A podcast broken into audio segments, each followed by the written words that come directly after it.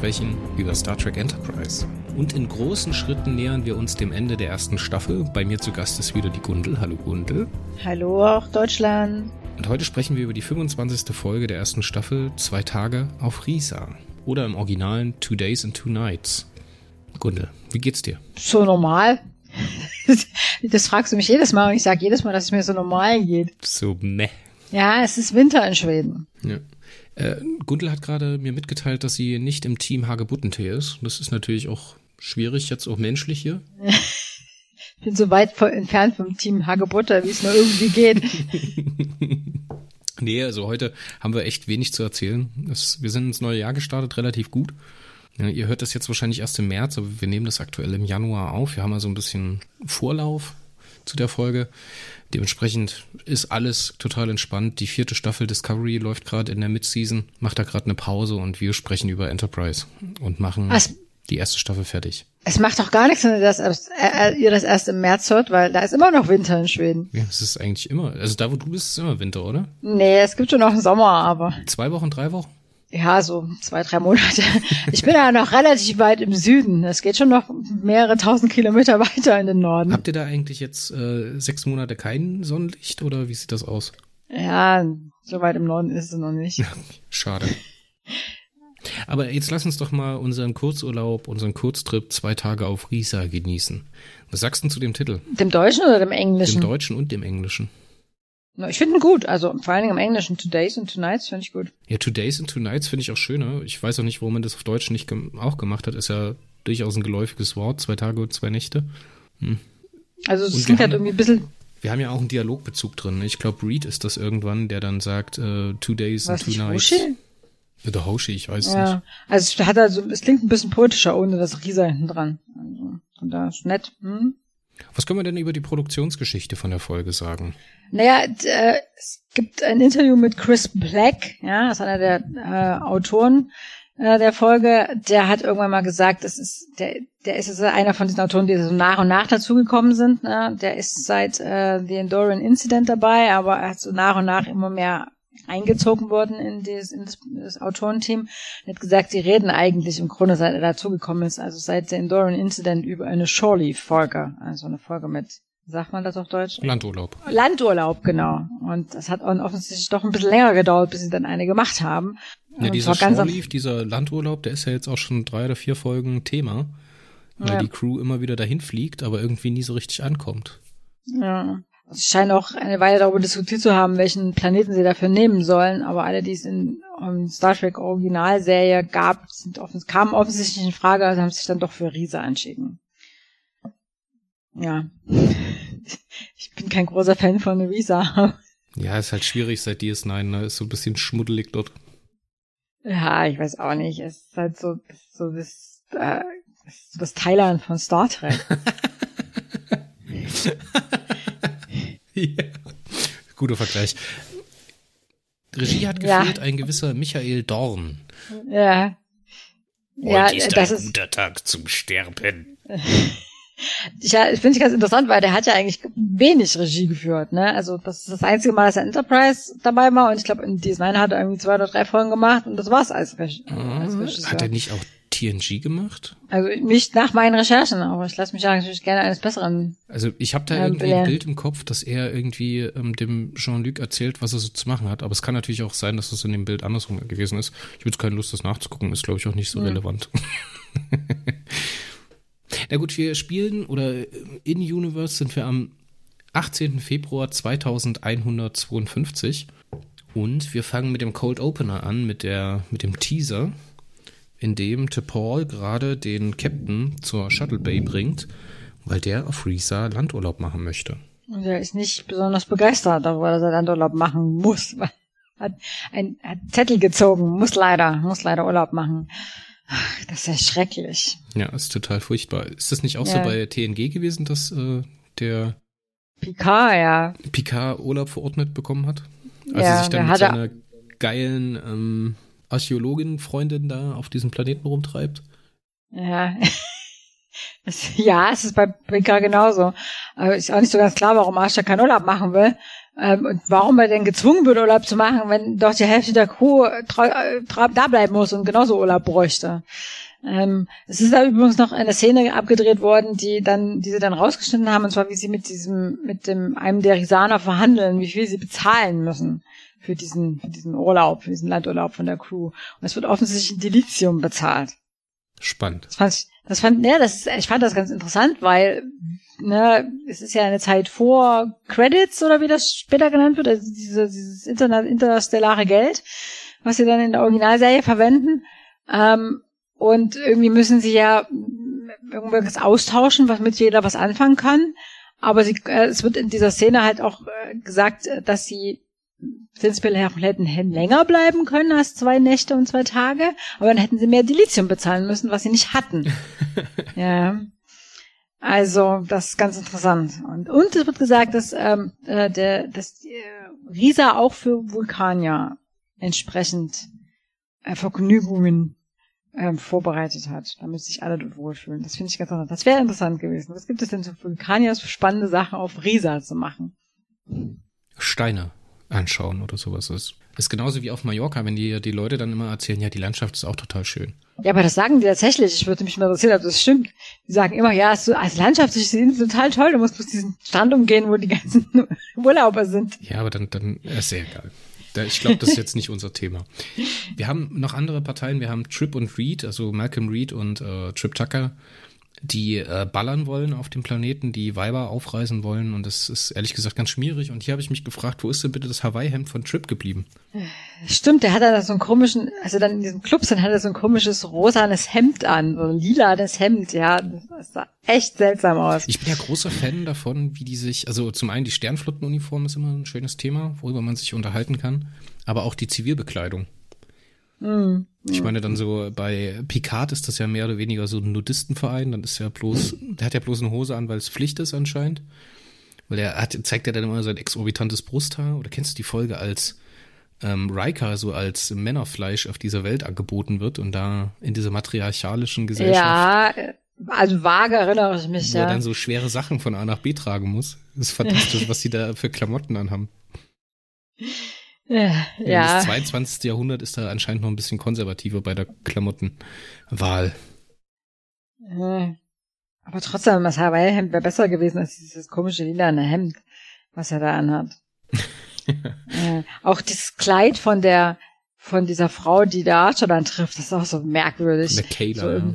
ja, so an der Seite so gerafft, aber am Bauch dann frei. Und man sich fragt, das ist doch bestimmt unbequem, ich mache hier nicht Urlaub. Also, Ganz merkwürdig. Naja, in, äh, Hoshi will aber lernen. Hoshi will Sprachen lernen, ja. Ja, Hoshi will Sprachen lernen. Das finde ich sehr sympathisch. Wir sind also hier so im klassischen frühen 2000er Fernsehding, dass irgendwie alle Leute in Schubladen reinpassen und außer ihren Schubladen keine großen Interessen haben. So der pflichtbewusste ja. Captain hat keinen Bock auf Urlaub, die draufgängerischen Sicherheitsoffiziere und Chefingenieure wollen Weiber in Clubs aufreißen, der super sportliche Pilot will Freeclimbing machen. In bester Ja, das stimmt, ja. ja. Bisschen also meine, eindimensional. Ja, das setzt sich ja dann die restliche, die restliche Folge durch fort. Also, dass so. das so ein bisschen eindimensional ist. Ähm, ja, parallel wird Flox in, in die Hibernation, was da, wie heißt es auf Deutsch? Winterschlaf. Ja, Winterschlaf? Okay. Ja, also Flox geht in den Winterschlaf. Das fand ich auch sehr lustig. Also der Teil, der hat mir gefallen. Aber, Schnitt, ähm, Intro. It's been a long road. Getting from there to Risa. Archer kommt in seine Unterkunft an und T'Pol mhm. hat ihm ein kleines Geschenk gemacht und hat ihm die Lehren von Surak mitgegeben. So einen gefühlten 1200 Seiten Wälzer mhm. im kompakten Taschenformat. Den er ja dann auch tatsächlich liest. Ne? Ja. Das finde ich ja das Spannende. Ja? Der guckt sich das tatsächlich an. Ja, also das finde ich auch. Bis dahin finde ich es auch sehr sympathisch. Das ist genau die Art, die ich Urlaub machen würde. Äh, ein bisschen was über die Kultur lernen, vielleicht ein paar Wörter, Sprache und den Rest der Zeit würde ich in, meinem, in meiner Unterkunft rumhängen und Bücher lesen. Ja, Rollos runterlassen, Fenster genau. zu, Nachttischlampe an, Hagebuttentee dazu. Äh, ja, eher so ein es ist ziemlich warm auf Risa. Ich glaube, da würde ich mir eher ein gekühltes Bier kommen lassen. Ein gekühltes Bier. Als ein, ha als ein Hagebuttentee. Als ein Hagebuttentee. Und zack, bumm, es kläfft ein Hund Und Aha. zum Flirtgrund lernt er dadurch auch die Kayla kennen. Mhm. Die sieht ja schon von Anfang an so suspekt aus, oder nicht? Ja, die ist total aufdringlich, ne? Das wäre mir schon wieder suspicious gewesen, dass da einfach dieser Fledermaushund, der mega widerlich aussieht. Ich meine, Vieh kann ja nichts dafür, ne? Aber ich hätte so gedacht, so, geh weg von meinem Balkon, verpiss dich, komm weg mit dir. Ich hätte wahrscheinlich noch einen Hausschuh geschmissen oder irgendwas, ich weiß es nicht. Ja, es wird ja nicht ihr Hund sein. Ich meine, ne, ohne es spoilern zu wollen, aber also sie macht sich an ihn ran und wie würde sie das besser tun, als wenn sie es quasi über dieses Haustier probiert. Das ist ihr also, Hund, dieser Fledermaushund. Meinst du? Na klar, die kommt ja dann hoch und holt den ab, wenn sie sich zum Abendbrot vor oder zum Abendessen verabreden. Ja, aber die kann, kann sie quasi Teil ihrer Tarnung sein, dass sie sich einen Hund angeschafft hat. Das kann auch sein, ja. Ja. Vor allem total mies, hat die den dann da hoch auf den Balkon geworfen oder was? Ja, das ist eine gute Frage. Wie ist der Hund da hingekommen? Das hat mich auch gefragt. oder mit so einem Hundekatapult hochkatapultiert. Man weiß es nicht. Aber du hast noch diesen, den ersten Besuch von äh, Trip und Reed im, da, im Club vergessen. Ja, genau, der kommt danach. Sie, ja, wo sie dann da reinkommen. Ist auch so wie die beiden größten Larrys. oh. ah. die, die beiden finden sich total cool, das merkt man auf jeden Fall. Ein heterosexueller Barbesuch der Nullerjahre ist das. Aber wie er im Buche steht, ja. Ist, genau. Ja, also ich weiß nicht, ob das wirklich eine Sie ist. Oh. Mann, das sind Aliens. Das ist eine, das ist eine Science-Fiction-Serie. Wen interessiert das, ob das eine Sie ist? Oh. Also, ich weiß nicht, also. Und das Interessante ist ja, ne, dass diese ganze Geschichte in der Bar, ja, steht da im totalen Kontrast zu dem restlichen Risa, was ja eher so wie so ein Familienresort rüberkommt, ne, mit diesen hübschen Häuschen da an der, an am Cliff, wo man da schön auf die Bucht rausguckt. Und immer wenn Hoshi mit irgendwo ist, da sind dann irgendwelche Pärchen, die da irgendwie so, äh, wer ist das? Archer, da trifft dann irgendwie so ein Pärchen, was da irgendwie seinen 300-jährigen äh, Hochzeitstag feiert oder so. Ja, also so gar nicht, was ich mir so unter so einem Sex äh, Ressort vorstelle. Oder, oder so Thailand-Urlaub, ja. Ja, also, also na gut, ich meine, es wird immer gesagt, es wird für alle, es für alle, Risa bietet quasi für alle was, aber also, naja. Wollen wir das jetzt so machen, dass wir erstmal die einzelnen Stränge zu Ende erzählen und dann zum Ende die Geschichte um Archer auflösen? Ja, kann also man machen, so genau. Durchgehen mit Trip und Reed, ja. die ja dann die ja. beiden Mädels da kennenlernen, die sie ja recht offensiv angehen. Ja. Sie dann in Offensichtlich, äh, ja. Oh Mann, hey. Man könnte man echt sagen, wenn das nicht irgendwie so, so äh, Hauptcharaktere wären, kann man damit rechnen, dass die jetzt demnächst da niedergemetzelt oder irgendwie ihre Niere beraubt werden oder irgendwie sowas, das ja. Das wäre eigentlich so eine klassische Redshirt-Nummer gewesen, ja. Oh, nee. Also, das sind ja auch so, dann lügen die die ja auch noch an und tun so, als wären sie der Captain und dann kriegen die das mit und dann, ja, wir wechseln uns ab. also, oh. Also ich finde es gerecht, dass sie dann ähm, überfallen, ausgeraubt und niedergeschossen werden. Ganz im Ernst. Also wer sich so dämlich anstellt, ja, sie werden niedergeschossen, weil die beiden, ich weiß ja gar nicht, was das sind. Wird das jemals gesagt, was das für eine Rasse ist? Nee, es wird nicht gesagt, aber sie haben keine Wertsachen dabei und dementsprechend klauen sie ihre Klamotten. Und ja. die beiden wachen am nächsten Morgen mit einem tierischen Kater ja. von den risanischen Mai Tais. wachen sie auf und äh, kneifen den Schwanz ein und ziehen von dann. Ja, vor allen Dingen, die brauchen dann den ganzen zweiten Tag, um sich von diesen Fesseln zu befreien. Ich glaube, die werden dann erst in der, in der zweiten Nacht, sind sie dann erst, äh, stolpern sie dann durch diesen, durch den Club nochmal. Ja, also haben sich befreit. Und äh, dann abgeholt werden sie ja erst am nächsten Tag, ein paar Stunden. Was haben sie denn der ganzen Zeit gemacht? Offensichtlich haben sie sich keine Kleider besorgt, weil sie am Schluss dann wieder in Unterwäsche im Shuttle sitzen. Und weil sie irgendwie bei der Befreiung sich irgendwie mit Wein oder sowas übergossen haben, riechen sie total nach Alkohol und alle denken, die haben da irgendwie zwei Nächte lang durchgefeiert. Ja, also ich habe ehrlich gesagt schon bessere Stories, Urlaubsstories gesehen. Ja, es ist ein cooler Lückenfüller. Also, mein ja. Gott. Hm. Also die beiden funktionieren ganz gut miteinander. Das ist der einzige gute Teil dran gewesen. Ja, die haben eine schöne, schöne Dynamik. Oder wie sagt ja. man dazu? Eine schöne Chemie. Ja, seit dem, seit diesem Shuttlepot, ähm, seit dem Shuttle, der Shuttlepot-Episode, die du nicht mochtest, sind die ja befreundet. In Time quasi. Ja, damit haben wir diese die Chip und äh, Reed ähm, äh, Storyline aber schon durch, oder? Das ja, war's. Mehr ist es nicht. Mhm. Kriegen dann noch einen geilen Spruch vom Captain und dann ist vorbei mit den beiden. Dann ist die nächste Hoshi. Ja. Hoshi lernt Sprachen. Oh. Ende der Geschichte. Ich kenne ich kenn mehrere Leute, die das machen. Die fahren irgendwo hin in Urlaub, um, die Sprache zu lernen, oder sie haben die vorher schon gelernt, weil sie ja dahin in Urlaub fahren. Ich finde das dann geil, auszuprobieren, ob sie es wirklich verstehen und so. Ja. Es gibt solche Menschen, ich möchte das nochmal hinzufügen, ähm, hier ganz deutlich sagen, weil ich kenne, habe nämlich in mehreren Rezensionen gelesen, es wäre ja langweilig, was sie da macht. Hm, ist alles total. Es passt also, aber, es passt aber irgendwie zu ihr. Sie ist halt Akademikerin, ne? Sie hat dann auch so dieses Flair, so dieses ruhige, die ist halt niemand für Actiongeschichten. Finde ich ehrlich gesagt ganz cool, wie die das macht, weil die macht auch wirklich Urlaub. Die entspannt sich, setzt sich dahin, ja. snackt ganz viel, unterhält sich mit Leuten, ist spannend. Also, ja, ist okay. Naja, und dann lernt sie halt diesen Typen kennen, wo ich meine halt auch die ganze Zeit, der kommt dann halt, weil er mitkriegt, dass sie Risanisch kann, ja. Und dann ähm, fragt man sich halt so die ganze Zeit, ist das jetzt irgendwie auch so ein bisschen schiefer Typ, der und Hoshi landet im nächsten Graben oder so?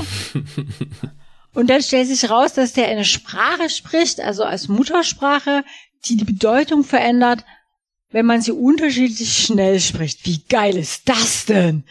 Oh, das wäre was würde ich gerne auch mal ausprobieren. und Hoshi findet das natürlich auch total cool und fängt dann prompt an, versucht seine Sprache zu lernen und dann gehen sie in die Sauna und dann landen sie im Bett und Hoshi ist das einzige am Schloss total erholt und fühlt sich wohl. Ja, das ist doch die einzige, die knattert. Und das, also die beiden, wie sie da in diesem Bett aufwachen, das finde ich schon echt süß. Und das Gespräch ja. danach ist auch schön. Niedlich, oder? Ja, fand ich auch. Schön. Und man sieht auch mal, was die, ähm, wie heißt sie denn, die Linda Park für eine wunderschöne Frau ist. Ich finde, die äh, kommt immer in ihrer Uniform mit ihrem Pferdeschwanz da so ein bisschen, wie sagt man dazu? Ähm, streng? Ihr streng. Langweilig? So, langweilig ist nicht das richtige Wort.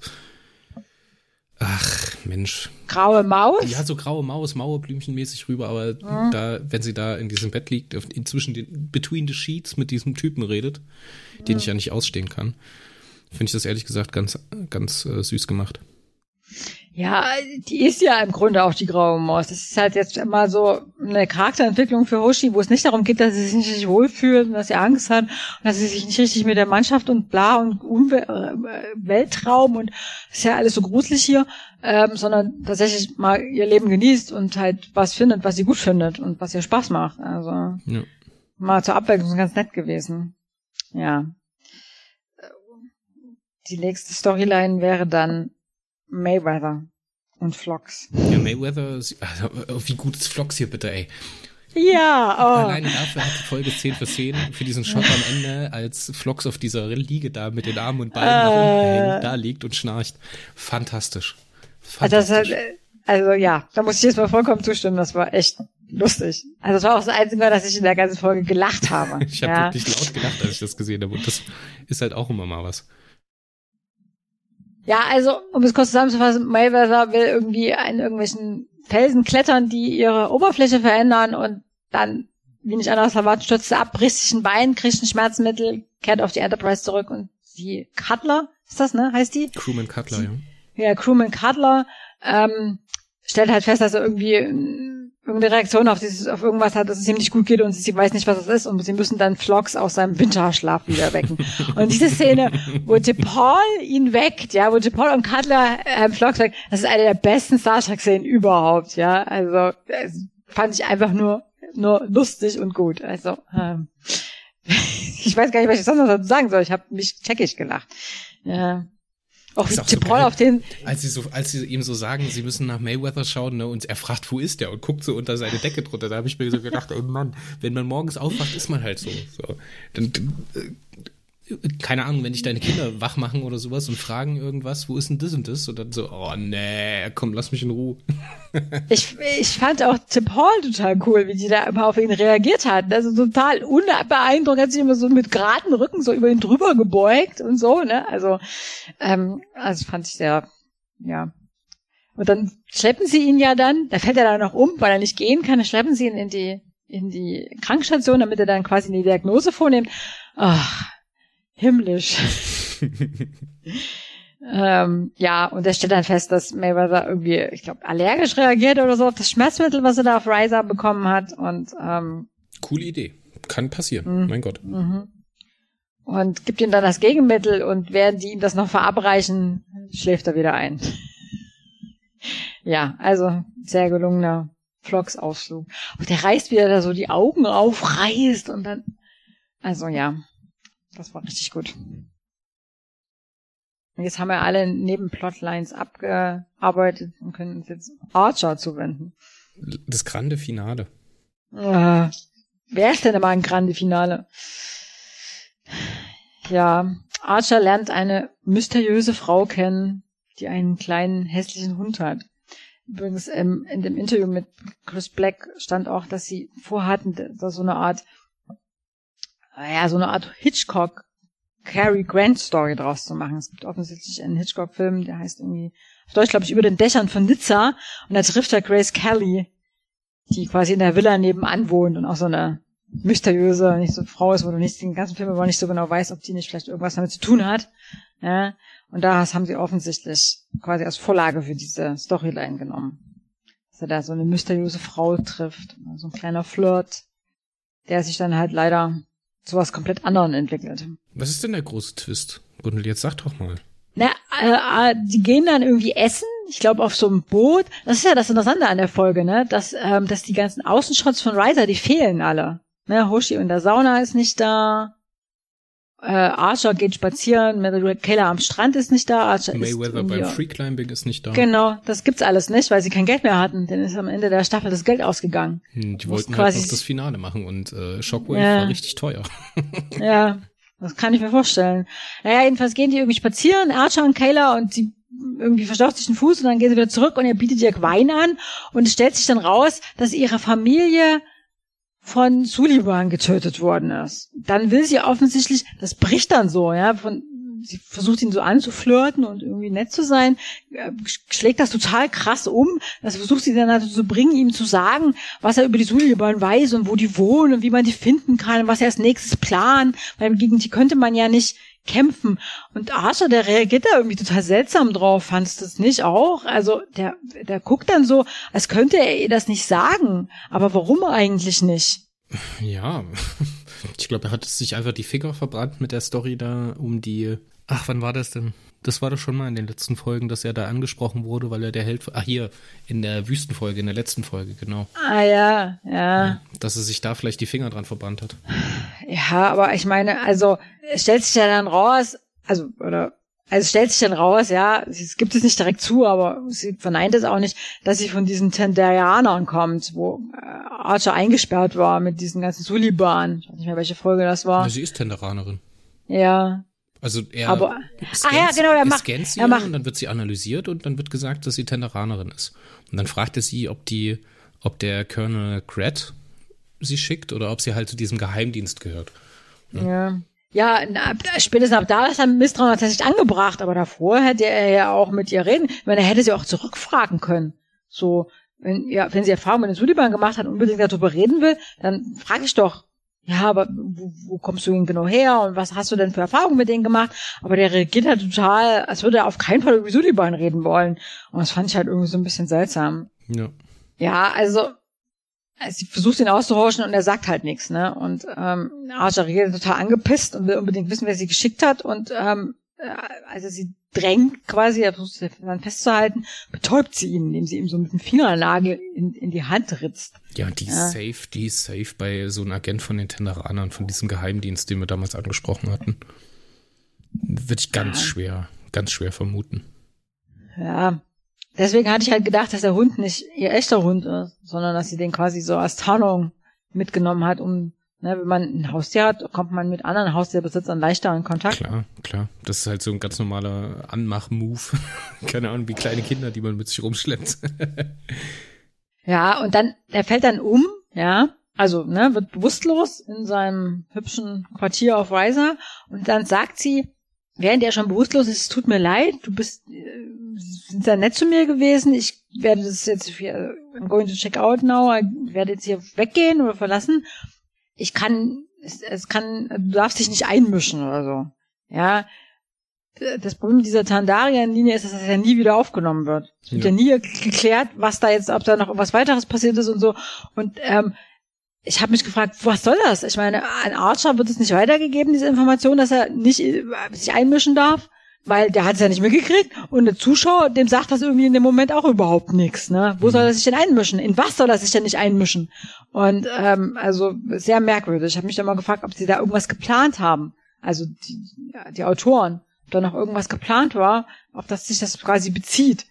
Ähm, ich konnte nichts dazu finden, habe es versucht rauszufinden, aber da war nichts dazu zu finden. Ähm, aber selbst wenn, macht das auch wenig Sinn, weil das hat doch der Zuschauer wieder vergessen, die, weiß ich nicht, fünf, sechs, zehn Folgen später, wenn das wieder aufgenommen wird, wenn es denn wieder aufgenommen worden wäre. Also sehr merkwürdig. Also diese ganze Storylinie von Archer führt irgendwie nirgendwo hin. Da, die schlägt total abrupt um, aber so ein richtiger Flirt ist es auch nicht. Und also da fand ich diese Story mit Picard und der Archäologin irgendwie besser. Ja, die hatten aus dem Stand eine Beziehung zueinander, ne? Die hatten auch eine, die, die, da war was, was geknistert hat zwischen den beiden. Das war halt hier überhaupt nicht da. Das ist zum Beispiel bei mhm. Hoshi und ihrem Typen, bei diesem Ravis ist das auch besser, weil da ist äh, zumindest so ein bisschen was da. Die sind halt trotzdem beide wie so zwei Besenstiele, die du nebeneinander stellst. Also schauspielerisch ist da nicht viel unterwegs. Mhm. Aber da ist wenigstens was da, was realistisch ist. So. Und die beiden, mhm. keine Ahnung, das ist, als ob die sich an der Lidl-Kasse treffen würden und halt kurz miteinander reden würden. Das ist überhaupt mhm. nichts. Da ist kein Gefühl.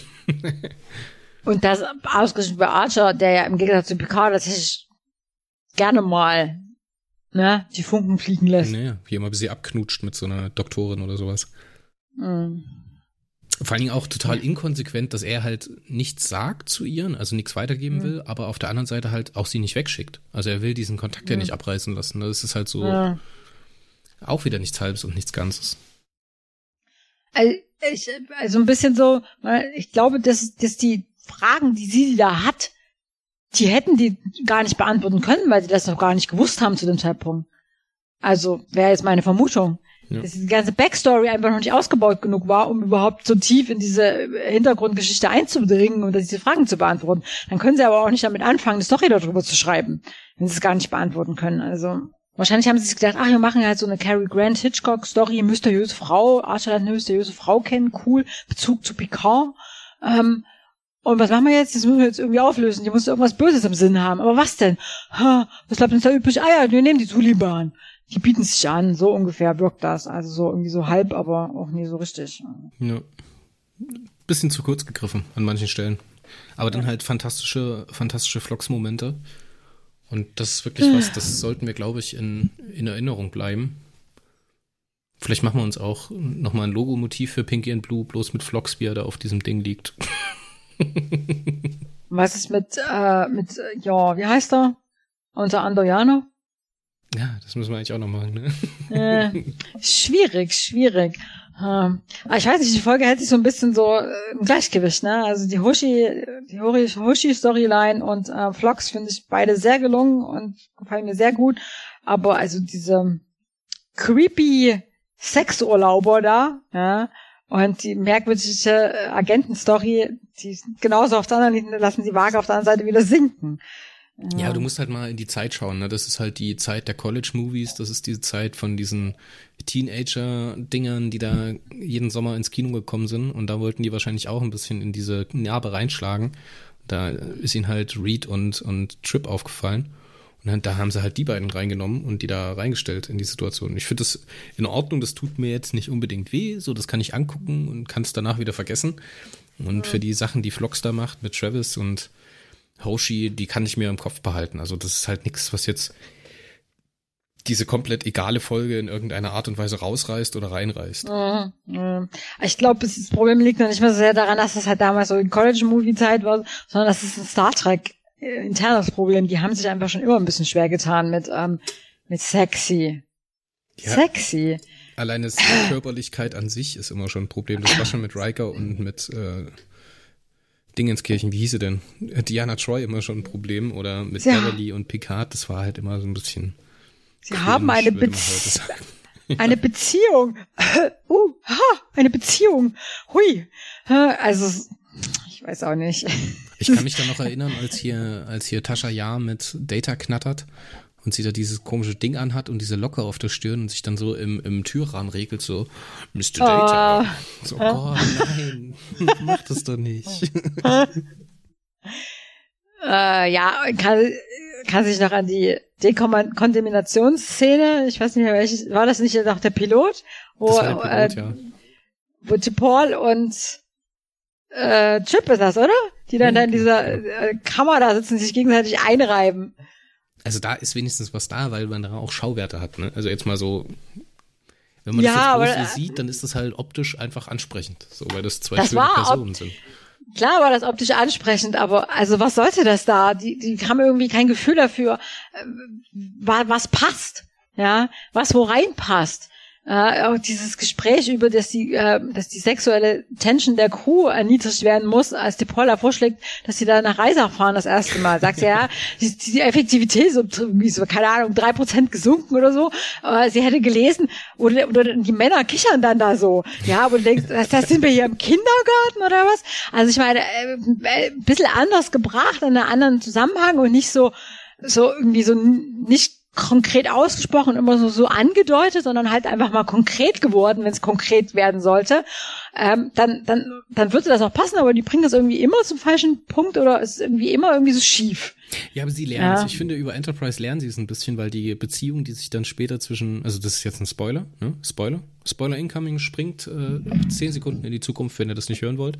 In der Beziehung, die sich dann zwischen Trip und Paul anbändelt, da funktioniert das dann besser. So, wenn sie dann ihre Übungen gemeinsam machen und so, dann ist das so ganz langsam. Und dann ist da halt auch eine emotionale Bindung aneinander und da funktionieren die beiden Charaktere auch. Ne? Sie gehen halt niemals diesen Schritt, dass es dann halt wirklich mal zeigen, was sie da machen, die beiden, aber ja. Oh mein Gott, das geht doch nicht, das kann man doch nicht zeigen. Also nicht bei Star Trek, oh, das ist eine Beziehung. Ja, aber das ist ja, ist ja ähnlich schwer, sowas zu zeigen wie Intimität. Aber Intimität, also menschliche Intimität, das schaffen sie ja durchaus in Star Trek. Da schaffen sie mhm. ja aber auch halt, äh, wie man jetzt sexualitätsungebunden, ne? also ohne dass es jetzt irgendwie eine amoröse Beziehung geben muss, das schaffen sie durchaus. So, da haben wir dann zum Beispiel äh, Jean-Luc Picard, der halt immer mal wieder mit anderen Charakteren da so was spielen kann, ne? aber auch mhm. Riker und Diana Troy sind halt später, vor allen Dingen in den Filmen. Ich weiß nicht, ob du die kongeniale Bibliotheksszene kennst, die rausgeschnitten wurde aus ähm, Insurrection. Ich glaube, da hast du mir schon mehrfach drüber erzählt. Ja, wie die beiden da miteinander umgehen. Ich, ich schicke sie dir nochmal und ich verlinke sie ja. auch für die Leute in den Show Notes. Finde ich ganz fantastisch. Und wie sie es da machen, das ist schön. So, das, das geht genau in die richtige Richtung. Aber es ist halt eine sehr, also hier in Europa würde man sagen erzkatholisch, ne? Aber es ist halt auch Bible Belt con, confirm gemacht in Amerika, so. Also dass man mhm. da keine Leuten vor den Kopf stößt. Ich habe auch noch eine Szene aus Voyager eine recht gute Erinnerung zwischen Tom Paris und Belana. Jetzt, ich hätte jetzt beinahe gedacht, du sagst Captain, Captain Dingenskirchen hier, wie heißt sie? Nee. Janeway. Als Nein. Dann sind.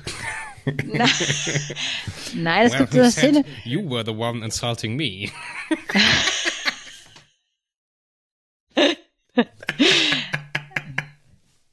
Entschuldigung. Nein, ich meinte diese, wo die da in diesen Raumanzügen im Nichts hängen und denken, sie sterben. Und dann gestehen sie sich gegenseitig ihre Liebe. Ich glaube, Belana sagt dann, oh ja, so in den letzten Sekunden, wo sie denkt, sie stickt jetzt demnächst, dass sie ihn liebt. Und das, also ich habe das als total niedlich in Erinnerung. Das ist also sehr lange her, dass ich es gesehen habe. Da war ich noch, noch nicht mal fast, fast so gerade so erwachsen. Ähm, aber ähm, also ich habe das als total niedlich in Erinnerung. Also auch tatsächlich romantisch, ja, nicht so cringe. So. Also es geht schon, die kriegen das schon gelegentlich hin. Ähm, aber ja. nur manchmal mit viel Anlauf. Ja. Das ist dann meistens so fünfte, sechste Staffel, wenn das passiert. Ja, also hier hat es jedenfalls nicht funktioniert. Ähm, dafür, Vlogs reißt es wie immer raus. Ja, wenn die anderen Charaktere irgendwie nach Drehbuch Scheiße bauen, gibt es immer noch Vlogs, der das rausreißen kann. Ja, der legt sich einfach auf irgendeine scheiß Krankenliege und reißt die ganze Sache raus. Aber Gundel, jetzt lass uns doch mal einen Strich drunter ziehen und sagen, was äh. ist es? Was ist es für dich? Oh. Ja, ich mag die Folge eigentlich, ich fand sie eigentlich ganz gut. Also, Finde sie unterhaltsam. Sieben vielleicht? Sechs, sieben so? Ich würde jetzt auch zwischen fünf und sechs tendieren, wenn man halt so als fünf sagt, das ist eine Folge. So, da sind keine groben Schnitzer drin und das ist hier eigentlich nicht der Fall. Man wird unterhalten über die Fehler, die es macht, kann man so ein bisschen drüber wegschauen.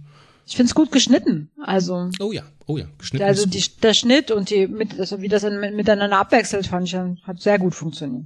Vor allen Dingen, das sind relativ viele Schnitte drin, wenn man das jetzt mal ja. auszählen würde, aber es ist trotzdem sehr ruhig. Wenn du jetzt mal ähm, die nächste Folge, das werden wir dann darauf kommen, die ist sehr unruhig. Da hast du teilweise mhm. nur Shots, die dauern zehn Sekunden oder sowas. Hm, das wird ja, sehr nervös. Kram, da bewegen sich die Kameras auch total krass. Also selbst wenn das derselbe Shot ist, das schwingt ja die ganze Zeit so hin und mhm, her. Mm, mm, Also das ist hier halt nicht so. Ja, also ja, ich würde schon sieben geben. Also.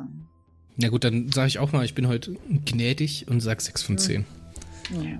Dann hören wir uns beim nächsten Mal wieder, wenn es heißt Shockwave Part 1 mit dem großen Staffelfinale der ersten Staffel. Wow. Uh, uh, uh. Auf Wiederhören. Tschüss. tschüss aus Schweden.